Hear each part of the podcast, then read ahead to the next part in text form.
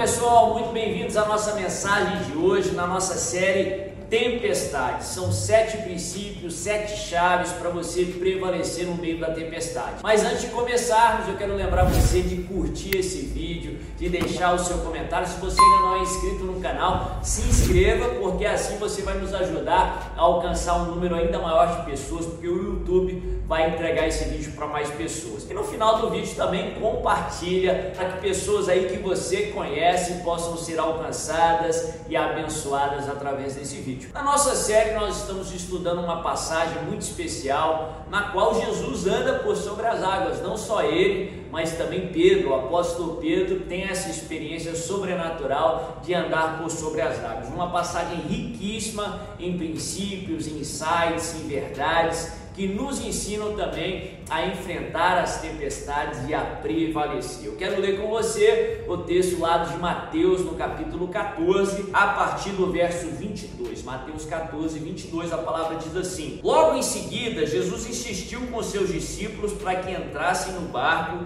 e fossem adiante dele para o outro lado, enquanto ele despedia a multidão. Tendo despedido a multidão, subiu sozinho ao monte para orar. Ao anoitecer, ele estava ali sozinho, mas o barco já estava a considerável distância da terra, fustigado pelas ondas, porque o vento soprava contra ele. Alta madrugada, Jesus dirigiu-se a eles andando sobre o mar. Quando viram andando sobre o mar, ficaram aterrorizados e disseram: É um fantasma! e gritaram de medo.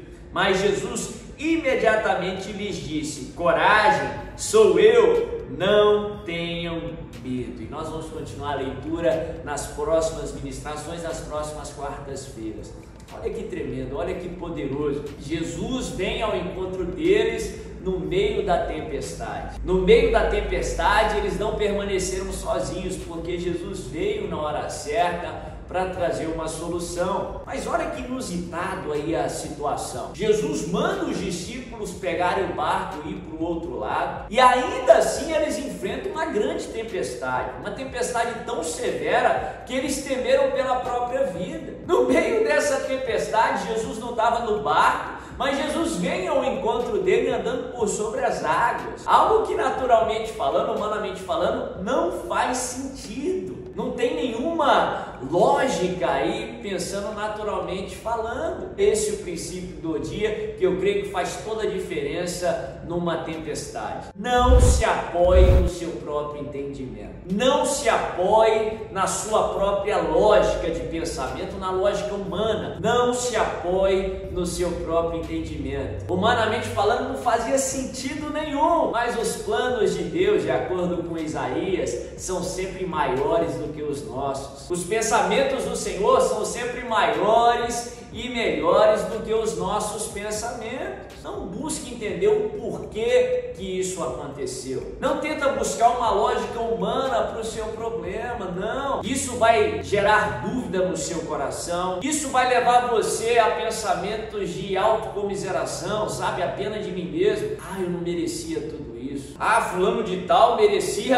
é, muito menos que eu e ele está muito melhor do que eu. Não busque entendimento, não busque aí uma lógica humana para o problema que você está passando. Isso vai gerar sentimentos e pensamentos no seu coração que vão diminuir a sua fé, que vão enfraquecer a sua fé. Os discípulos tiveram aí a sua percepção afetada por causa de entendimento humano ou por causa de se basear em entendimento humano. Noutra ocasião que eles passaram também por uma terrível tempestade, mas dessa vez Jesus estava no barco e enquanto eles estavam desesperados, Jesus estava no barco, no mesmo barco, com a cabeça no travesseiro e dormia em perfeita paz. Mas por causa aí de se basear em lógica humana, Jesus no barco com eles no meio da tempestade, e mesmo assim eles pensaram que Jesus tinha esquecido deles. Eles desesperados, pensando que iriam naufragar, apesar de Jesus estar no barco. Tem muito cristão pensando que seu barco vai naufragar, apesar de Jesus estar no barco. Deixa eu te dar essa notícia: se Jesus está no seu barco, é impossível que o seu barco naufrague. A Bíblia fala que eles acordam Jesus desesperados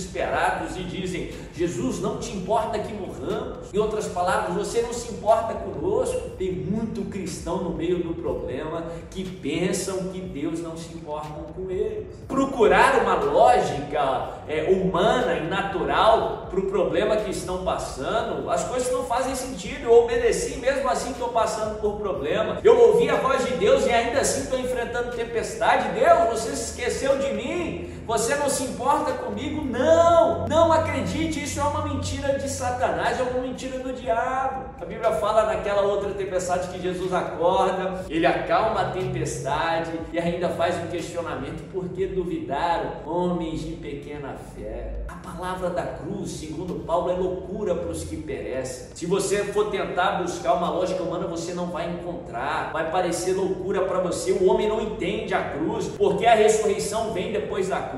O homem não entende os princípios do reino de Deus, o dar para receber não faz sentido. Eu tenho que ter para dar. É o que Paulo fala. A palavra da cruz é loucura para os que perecem, mas para nós, os que cremos, é poder de Deus. Não busque entendimento, não se apoie no seu próprio entendimento. Ora, é até presunçoso para o ser humano tão limitado tentar entender a, a, mente de Deus que é ilimitada. Um ser humano natural tão finito tentar entender um Deus infinito. O ser humano não consegue compreender a Deus. Não tente entender a Deus. Sim, conhecimento é uma bênção, mas conhecimento é um processo. Você hoje conhece mais de Deus do que você conhecia ontem, menos do que amanhã. Não tenta entender tudo de uma vez, porque você não vai entender e isso não vai ser bom para você. Vai eliminar, vai diminuir, vai enfraquecer a sua fé. O ser humano não consegue entender nem os fenômenos naturais. A gente tem visto a ciência, ela muda dia após dia, que ela está em constante desenvolvimento. A cada dia mais o ser humano está conhecendo mais.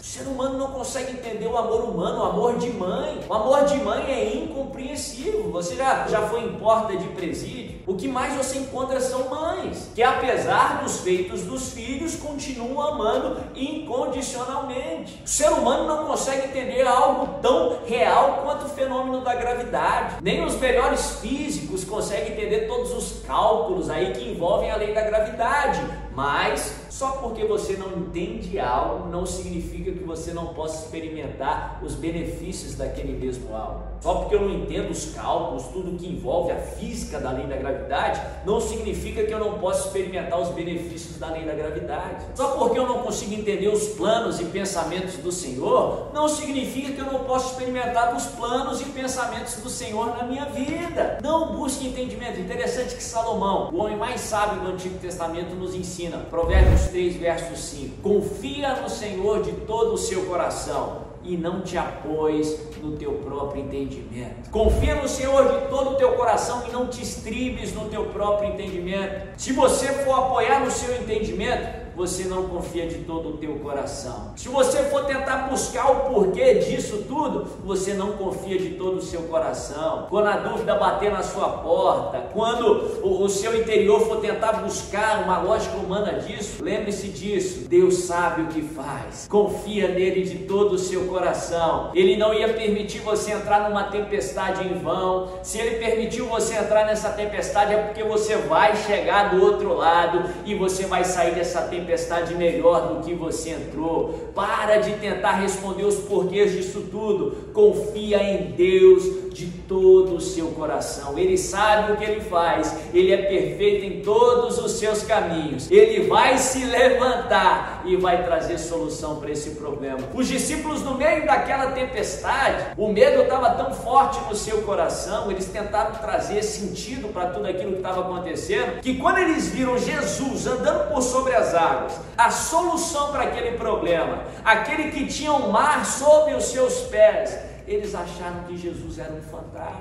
O medo fez com que eles vissem a bênção e pensassem que a bênção fosse maldição. Sim, muitas vezes a bênção vem na forma de cruz, na forma de problema, na forma de dificuldade não questiona o porquê, mas confia que Deus sabe o que faz. Não confunda a bênção com maldição, não. Se Deus permitiu a tempestade, é porque você vai sair dela melhor do que você entrou, é porque ela era necessária para que os planos e pensamentos do Senhor se cumprissem na sua vida. Não se apoie no seu próprio entendimento, mas confie de todo o teu coração. Se essa mensagem falou com você, não deixa de comentar aqui embaixo, não deixa de dar o seu testemunho. Se você ainda não curtiu o vídeo, curte ele, se inscreva no canal e compartilhe para que mais e mais pessoas sejam abençoadas. Que Deus te abençoe.